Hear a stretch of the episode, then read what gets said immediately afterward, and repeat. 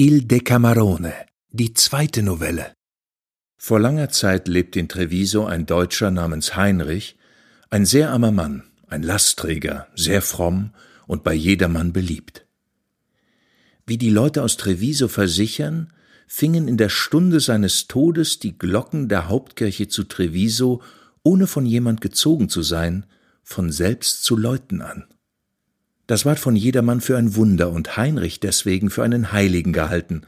Alles Volk in der Stadt lief zum Hause, wo sein Leichnam lag, und trugen ihn wie eine Reliquie nach der Hauptkirche.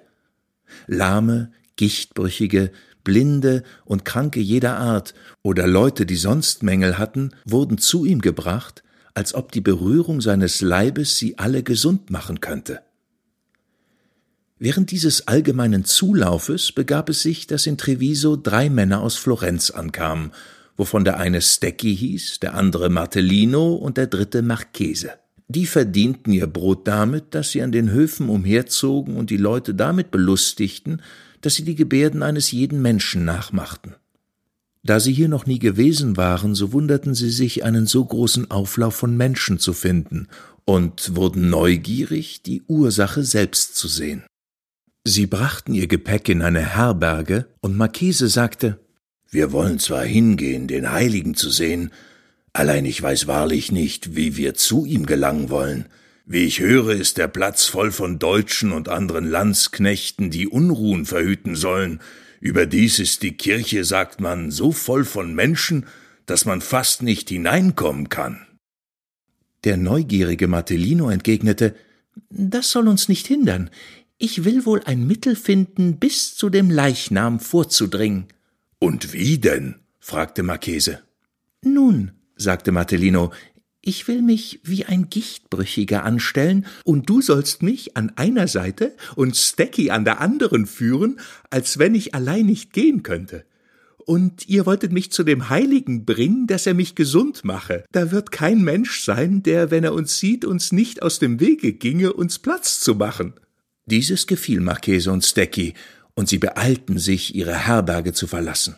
Sie gingen an einen einsamen Ort, wo sich Martellino die Hände, Finger, Arme und Beine, die Augen und das Gesicht dermaßen verrenkte und verdrehte, dass es scheußlich anzusehen war. Wer ihn erblickte, konnte nicht umhin zu glauben, dass er am ganzen Leibe verstümmelt und gelähmt wäre.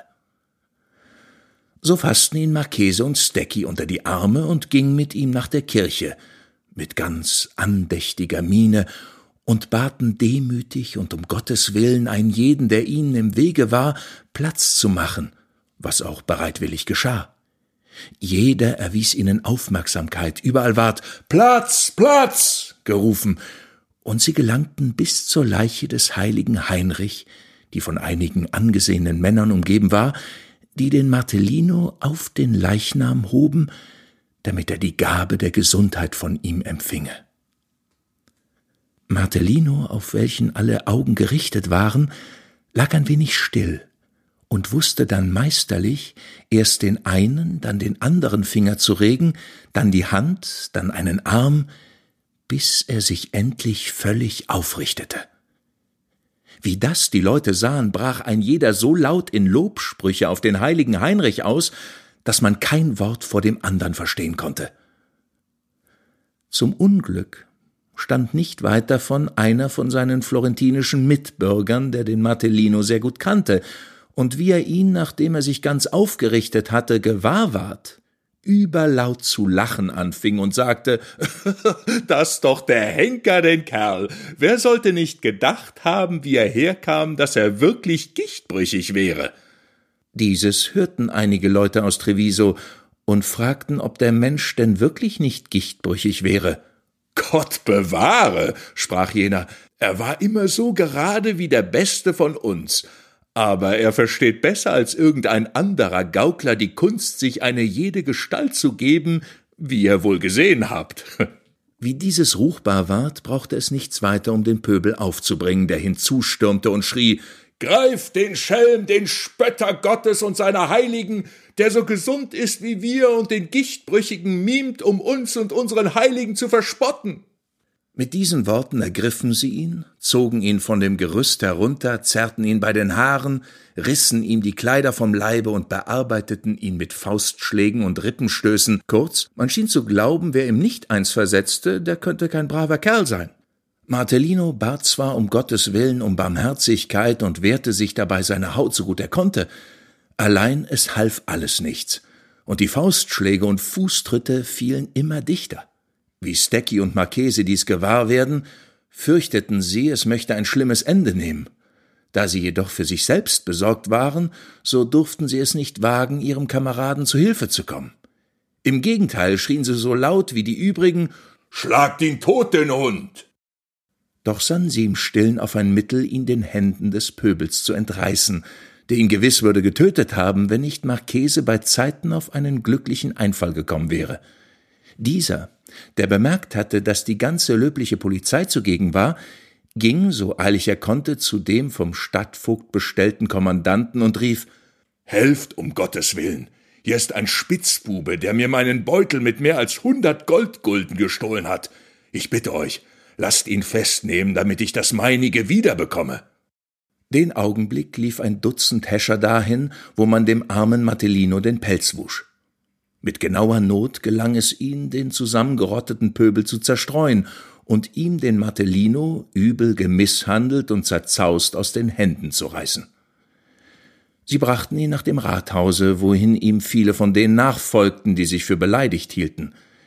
Wie sie hörten, dass man ihn als einen Beutelschneider eingezogen hatte, glaubten sie, sie könnten ihn nicht besser an den Galgen bringen als durch ähnliche Beschuldigungen und ein jeder fing an zu schreien, er sei auch von ihm bestohlen worden.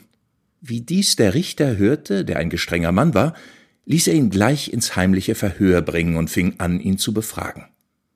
Martellino antwortete ihm mit lauter Scherzreden und schien sich aus seiner Verhaftung nichts zu machen, worüber der Richter aufgebracht ward, ihn auf die Folter spannen und ihm einige tüchtige Hiebe geben ließ, um ihn zum Bekenntnis zu bringen und ihn dann hängen zu lassen.